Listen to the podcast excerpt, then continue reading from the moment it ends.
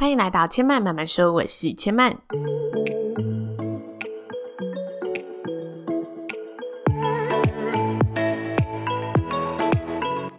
目前频道在 Apple Podcast、Spotify、KKBox 以及 Google Podcast 都听得到。喜欢的朋友欢迎帮千嫚订阅并留言评论，让更多人可以认识千嫚慢慢说喽。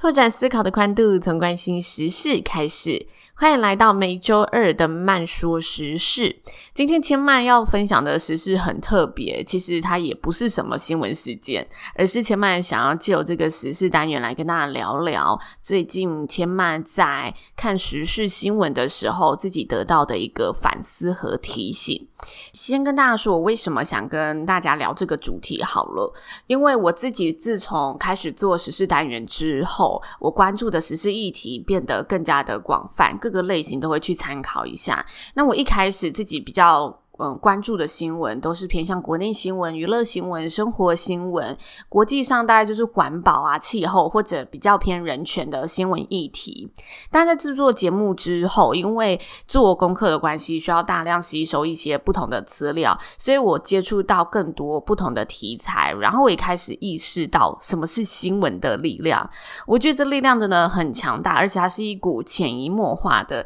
有点像是人家说滴水会穿石的效果。它背后的一个传递的思想和理念，都是你潜移默化中会被受影响的一件事情。我记得有一次在演讲活动后，有个听众就来我身旁问我说：“你做时事单元的时候，如果遇到那一些比较敏感的议题的时候，你会怎么处理呢？”其实我觉得这问题很好，很厉害，因为我很常提醒自己这件事，就是不要让新闻事件变得只能选边站。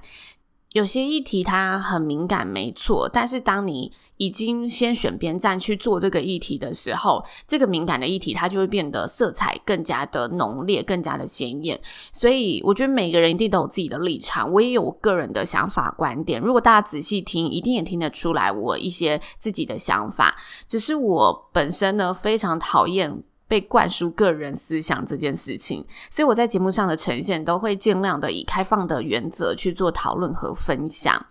那最近发生了一个故事，我跟一位住在美国的朋友聊天，他的政治观是支持川普的那一派。那因为最近的在国际政治上，我所接触到的时事新闻，看到川普的新闻呢，十则里面有九则都是负面新闻。所以我在最近跟他一次联络的时候，我就问他说：“嗯，你还是支持川普的吗？”没想到呢，朋友听到这个问题之后，他跟我说：“我真的不懂为什么最近台湾的朋友都会说你还是支持川普的吗？为什么是还是？为什么会有还是的这一个问法？”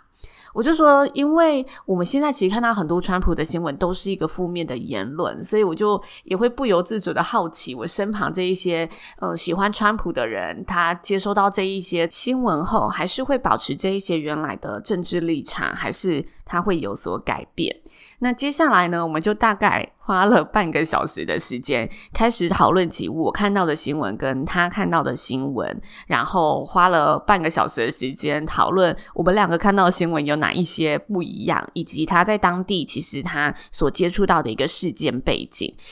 在这个讨论过程后，我完完全全觉得很不可思议，因为很多事情明显我们双方虽然是看到同一件事情，但整个新闻的事件呈现出来的面向、指向的层面完完全全的不一样。像是我们也讨论到了种族暴动的事件，台湾的新闻大多数报道，大家看到的这一些种族暴动，都是城市暴动的一些激烈画面，以及暴动区域的扩散啊，警察拿大家没办法，然后川普的一些惊人。言论，然后哀悼事件的男主角，或者聚焦在美国长期以来的一些种族讨论，或者是过往一些白人警察他执法过当的一个新闻事件。那坦白说，这件事情呢，我没有深入去探讨过，我只是在跟他讨论的过程当中，把我最近看到的新闻事件提出来跟他做一个分享，因为这刚好也是今年蛮轰动的一个议题。那我朋友就说，其实如果你仔细去看看那些城市暴动严重的州际，很多的州长都是跟川普对立的一个派系。因为大家都知道，就是美国的法律是中央有中央的法律，但是呃，每个州长他都还有每个州际的一个自己的法令，所以在民主的过程当中，中央的法律是不能去干涉州际的法律，也就是州长他们其实握有蛮大的权力的。挪来台湾来说，就会变成台湾中央的法令跟每个县市的法令是。不能去做互相干涉的，每个市长他可以自己决定他要怎么管理这一个市民，这样子，这是美国的法律的执行方式。也因此，朋友的言下之意就是说呢，这些州际的州长他故意让城市这么暴动的，这样子他们就可以让大家让世界看到川普的整个政治生涯是多么的失败。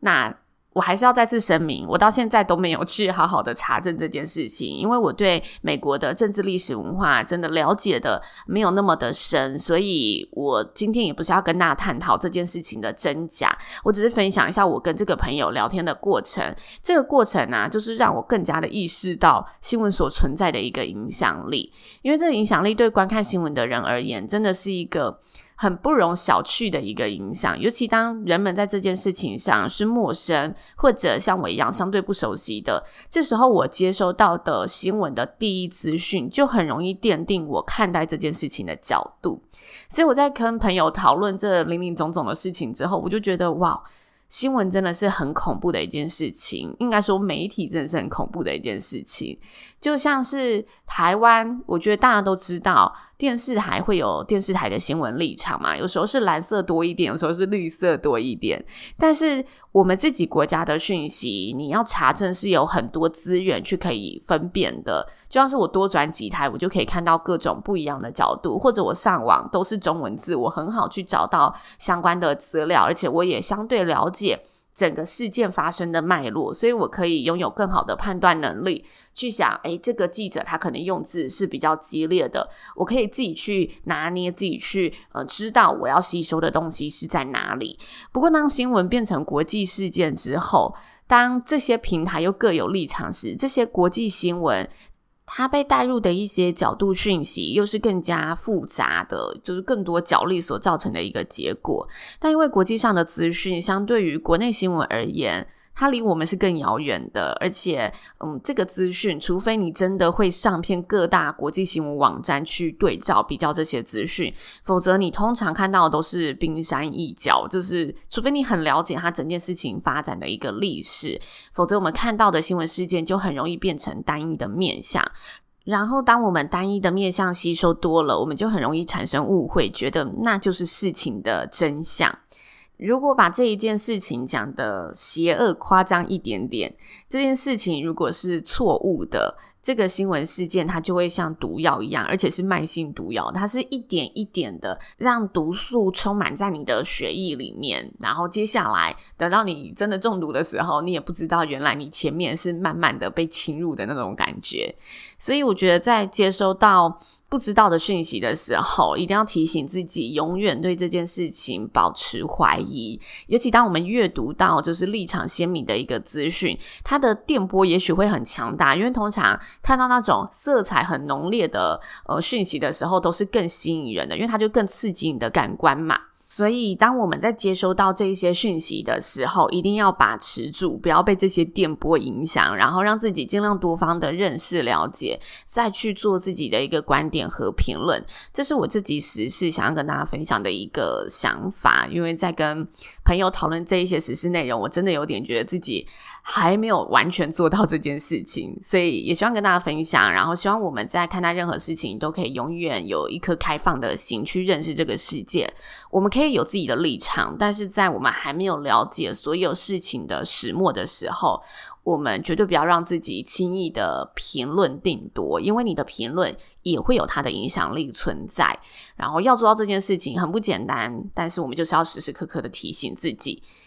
那以上呢，就是千曼今天想要跟大家分享的。我们在观看时事的时候，在吸收时事的时候，一定要提醒自己的一件事情。千曼慢慢说呢，目前在 Apple Podcast、Spotify、KKBox 以及 Google Podcast 都听得到。如果有任何的想法心得，也欢迎可以到千曼的 IG 知性生活家留千曼，或者到千曼的 Apple Podcast 上呢来留言跟千曼分享。千曼慢慢说，今天就说到这里喽，也邀请大家下次再来听我说喽，拜拜。